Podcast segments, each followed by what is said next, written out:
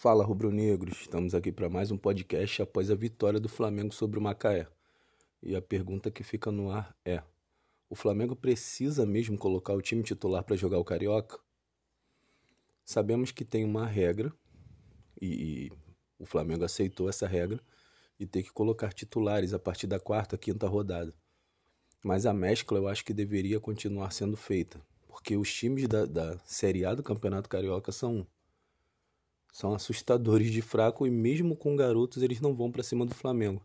Ontem com dois gols de Rodrigo Muniz e com um pênalti perdido ainda por PP, que poderia ser 3 a 0, o Flamengo venceu o Macaé, continuou como líder e viu os outros, digamos chamados grandes do Rio, perder ou empatar, como o Vasco. Fluminense e Botafogo ainda jogam hoje. Então, a necessidade do time titular do Flamengo entrar em campo no Carioca é praticamente nula, vide a fraqueza dos outros times. O Flamengo jogou bem, acho que nenhum jogador destoou na partida. Todos jogaram bem, principalmente a zaga, que foi um pouquinho mais testada do que contra o jogo o jogo contra o Nova Iguaçu que não atacou o Flamengo. O Macaé pelo menos tentou atacar, mas quando precisou, ele conseguiu conseguiram é, segurar o time do Macaé, o ataque do Macaé. As laterais são absurdas o que o Ramon e o Mateuzinho estão fazendo nesse time. O Ramon não erra cruzamento, o Mateuzinho é, chega à frente com muita facilidade também e são muitos cruzamentos certeiros do garoto. Rodrigo Muniz, que é um centroavante bem abaixo do time de cima, né, dos dois de cima, do Gabigol e do Pedro, mas que pro Carioca tá valendo, tá de boa, pode ser ele o centroavante. Então a importância e a pergunta é, né?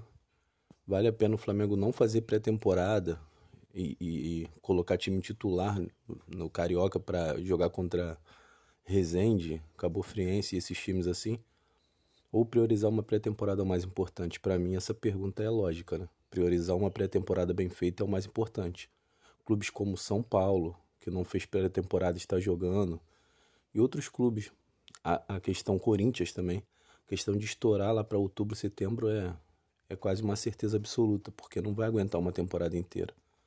Então, uma pré-temporada bem feita é, é, é o básico que todo clube brasileiro tem que fazer e o Flamengo eu acho que deveria também fazer. Alguns titulares podem entrar para até burlar essa questão dessa, dessa regra da, do carioca, da televisão, mas o time principal inteiro contra esses times é brincadeira, porque além de, de não jogarem, abdicarem do ataque, eles não têm, eles não conseguem parar o, o sub-20 com o querido Michael do Flamengo. Imagina o time titular.